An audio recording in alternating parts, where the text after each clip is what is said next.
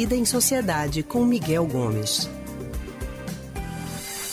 A gente continua falando sobre esse assunto agora com Miguel Gomes, que é historiador e psicólogo do Centro de Pesquisa em Psicanálise e Linguagem, CPPL. Miguel, muito boa tarde para você. Boa tarde, Anne. Boa tarde a todos e todas ouvintes nesse dia confuso, sem rede social funcionando. Muito confuso, né? WhatsApp, Instagram, Facebook continuam sem funcionar.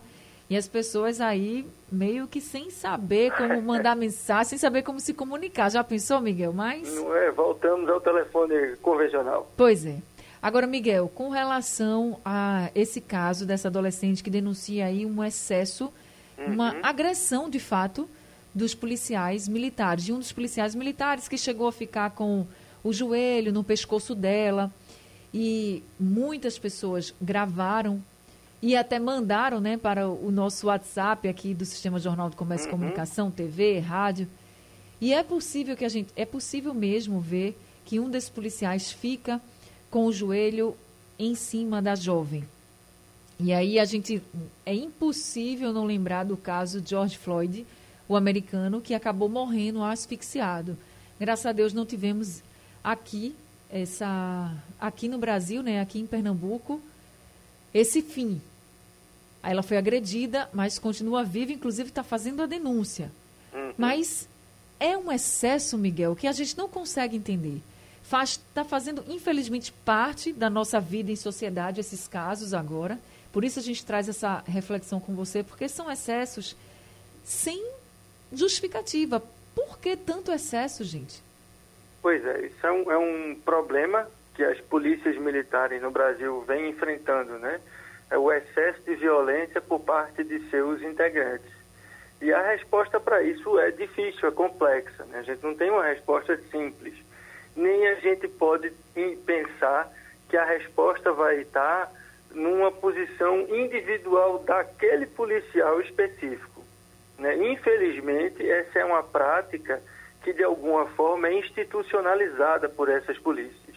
E que é preciso que haja um combate por dentro das polícias e pelo Ministério Público em cima desses excessos. Né? Quando eu digo que a gente não pode simplesmente individualizar a responsabilidade por esse excesso, que nesse caso que vocês reportaram agora é inegável, as imagens mostram, não havia nenhuma justificativa para que se tivesse aquele tipo de situação, né? um pé no pescoço da pessoa.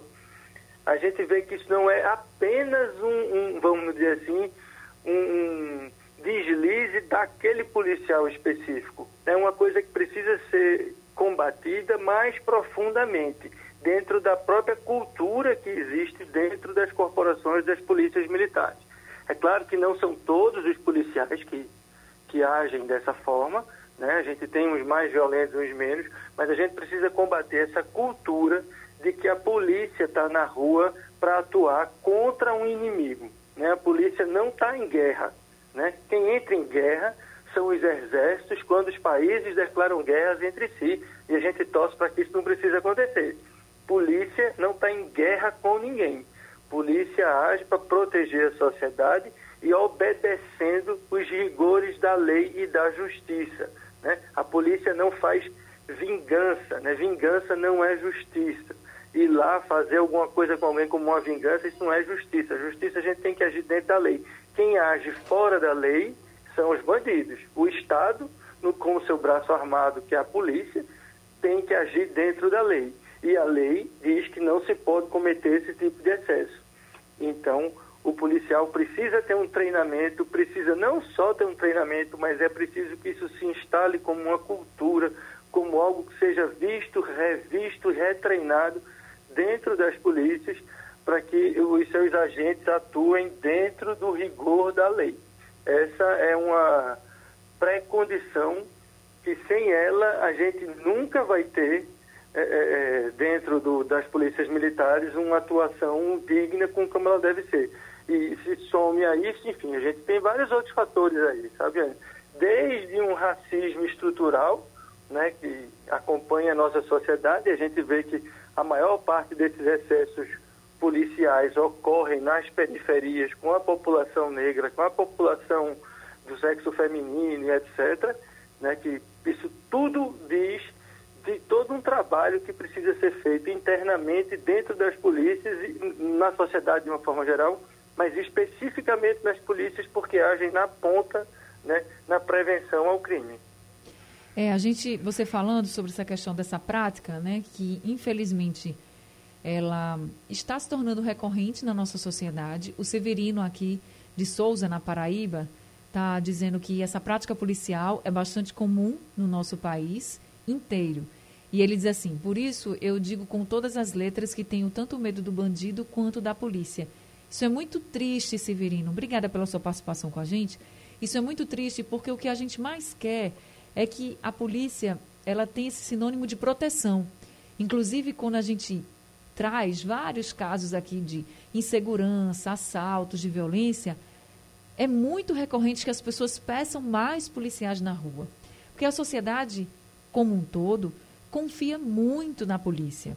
E aí eu deixo isso aqui bem reiterado, por quê? Porque a gente está falando de um excesso de abordagem, de uma agressão que foi filmada, tá ali, tá claro, não tem justificativa. Não, não tem. Mas é como Miguel disse, não é toda a corporação. Por que esse policial teve esse excesso? Não sei. Isso é algo que a corregedoria vai ter que investigar sim, porque uhum. não tem justificativa. Muita gente falou, ah, mas isso acontece às vezes quando a pessoa está armada, que nem foi o caso dessa adolescente, mas mesmo que fosse. Não tem justificativa de você abordar dessa forma, porque você desarma a pessoa, você vai lá, imobiliza essa pessoa e algema e pronto. Isso a gente já viu em várias cenas, né, Miguel? O que Sim. chama a atenção é que ele fica lá com o joelho no pescoço dela. É uma jovem. Não é, é força demais para aquela situação ali. Uhum. As pessoas até gritam, ela é de menor, ela é menor, enfim, mas e a é, né? questão né? não é só, é só menor de idade. Não é, quer dizer que um adulto isso poderia ter acontecido? Não, não é ser só apenas menor de idade. É um excesso na abordagem, na abordagem. É isso que a gente precisa também combater, né? A gente quer polícia, sim. A gente quer uma polícia que seja mais coerente, que, que siga todas as leis, que não tenha excesso, porque a gente quer uma polícia sinônimo de proteção, né, Miguel? Isso, a polícia, essa, o que o nosso colega, o nosso ouvinte aí falou, né? Você ter medo da polícia, isso mostra como a gente aprende a ter medo da polícia, porque a gente vê a polícia agindo de forma violenta. Né? Então a gente fica com medo de sofrer. Quantos e quantos casos de violência policial a gente enxerga, a gente vê, a gente ouve com pessoas que não fizeram nada, não têm nenhum tipo de problema e a polícia age de forma excessiva. Então isso gera esse sentimento de um medo da polícia. E a gente não pode ter uma polícia que trabalhe com medo. A gente precisa ter uma polícia que trabalhe de forma cidadã né? A polícia cidadã que está ali para proteger e para cuidar da sociedade. Quem tem que ter medo da polícia é quem comete crime. Exato. O problema é que o excesso da polícia é indiscriminado. Ela muitas vezes chega por outras questões em qualquer pessoa que há a mínima suspeição. E se vai com todo esse excesso, acima inclusive do que a lei permite para que os policiais façam. Então isso é muito ruim porque, embora seja uma instituição muito respeitada pela população, ela também é uma instituição muito é, que causa esse medo, né? E muito criticada gente, também, né? Muito criticada e muito criticável, né? Porque há muitas situações em que esse excesso policial ocorre. A gente escuta isso todo dia, né? A gente tem um número muito grande de pessoas que são assassinadas pela PM. É claro que alguns vão ser assassinados em combate, né, em, em contendas aí entre policiais e criminosos, mas a gente sabe que há um excesso de violência, né? A gente não, o, o Estado não pode agir como criminoso, né? O Estado tem que agir dentro da lei. Isso é uma pré-condição para a gente viver numa civilização, né? Se a gente não obedece a esse tipo de rigor, a gente entra na barbárie, a gente vai entrar no bang-bang. E isso não é bom para ninguém, para a sociedade nenhuma. Né? Então é preciso que haja um trabalho dentro das PMs, nessa, mexer nessa cultura policial de violência. Né? Essa posição do, do policial pisando no pescoço de uma pessoa desarmada, sem nenhum tipo de, de resistência ali, né? É, é, vem trazendo toda uma gama de, de uma cultura de violência, de que é preciso mostrar força para poder ser respeitado. Eu acho que a polícia precisa romper isso. Né? A polícia ela tem que ser respeitada porque ela é o braço armado, é o braço que cuida da população e não o braço que aterroriza. Então a gente precisa virar essa chave com a polícia, porque quanto mais aterrorizadora a polícia for, mais violentos vão ser os criminosos e mais a gente vai abrir as nossas garantias individuais, as nossas garantias sociais para permitir que a polícia faça esse tipo de coisa. Né? A PM tem uma corregedoria que precisa investigar esse caso e que não pode ser condescendente com policiais que cometem esses crimes, ao mesmo tempo em que é preciso fazer um trabalho de modificação na cultura policial. Né? Essa história, a polícia não está em guerra com ninguém. Né?